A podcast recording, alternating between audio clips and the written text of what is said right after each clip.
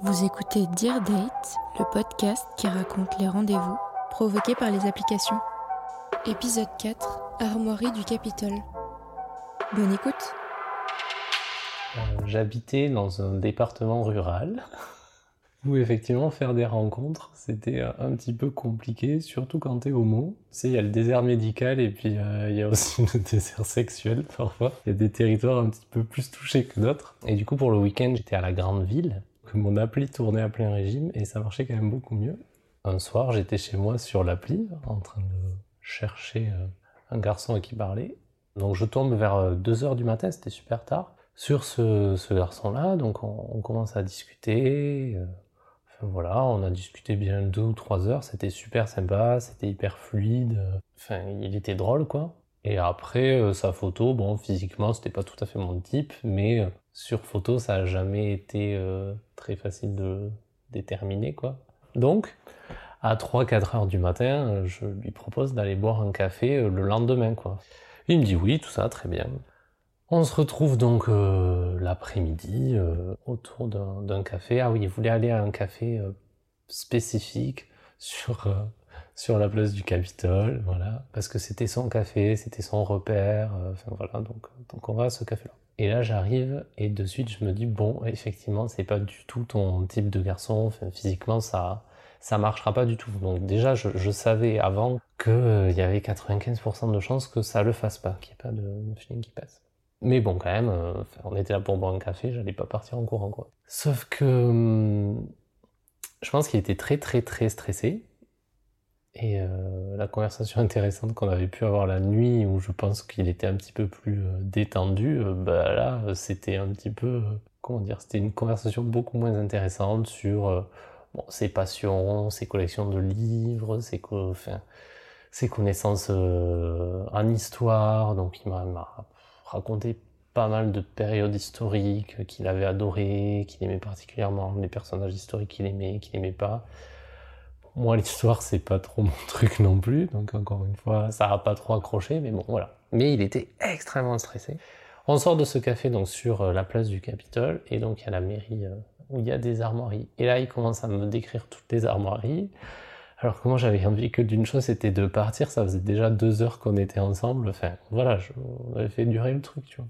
Là il tombe sur une armoirie, il m'explique que c'est euh, tel arbre, euh, et qu'en fait il le sait parce qu'en réalité cet arbre-là c'est l'insigne de sa famille, donc là il commence à me raconter l'histoire de sa famille, bon bref, on était reparti pour demi-heure de plus, j'en pouvais plus, on finit par se dire au revoir, donc je reste toujours très très poli en lui disant bon bah c'était sympa, merci, au revoir.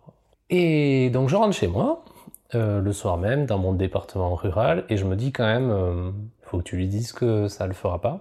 Donc j'ai hésité un moment à me dire, est-ce que je lui envoie un texto ou est-ce que je l'appelle?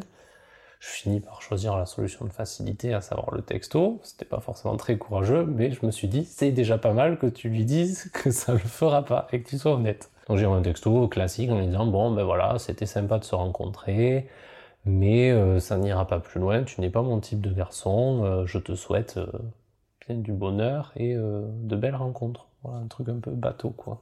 J'envoie le texto, et dans la minute qui suit, il m'appelle. J'hésite quand même à décrocher, mais je décroche, et il me dit, mais... Oui, je viens de recevoir ton message. Je dis, oui, très bien, mais je comprends pas. Et du coup, je lui dis, ben, je je, enfin, je t'ai dit que voilà, c'était sympa, mais que j'avais pas envie de, de, te revoir. Il me dit, mais je comprends pas, c'était une très bonne après-midi. Je dis, oui, c'était une après-midi agréable, mais euh, j'ai pas envie que ça aille plus loin.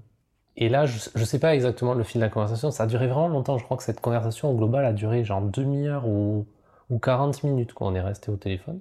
Et c'est passé par euh, des, phases de. Euh, je comprenais pas que moi je l'avais facile de rencontrer des garçons parce que je plaisais, euh, alors que lui, euh, bah, physiquement, il était pas beau. Donc du coup, là encore, j'ai essayé d'être consensuel. Et euh, il me dit que ça fait trois mois qu'il est sur cette appli, que jamais personne n'a voulu boire un café avec lui. Donc là, ça commence à devenir un petit peu triste. Et là, il se met à pleurer au téléphone, mais vraiment en grosses, grosses larmes, quoi.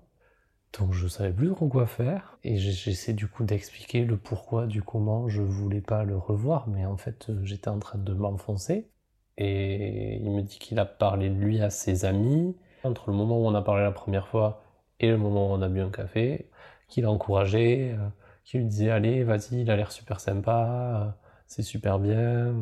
Enfin voilà, donc il s'était déjà fait toute, toute euh, une petite histoire. Il avait trouvé ça romantique de se parler la nuit. Enfin voilà, il y avait plein de trucs qui avaient matché pour lui et, et je sais pas, il avait rassemblé tout son courage en fait pour pour venir. Et à la fin, euh, il m'a expliqué sa vie, il m'a dit qu'en plus il était descendu sur Toulouse pour quelqu'un, qu'il s'était fait larguer, que cette personne-là lui avait menti, qu'il n'aimait pas qu'on lui mente.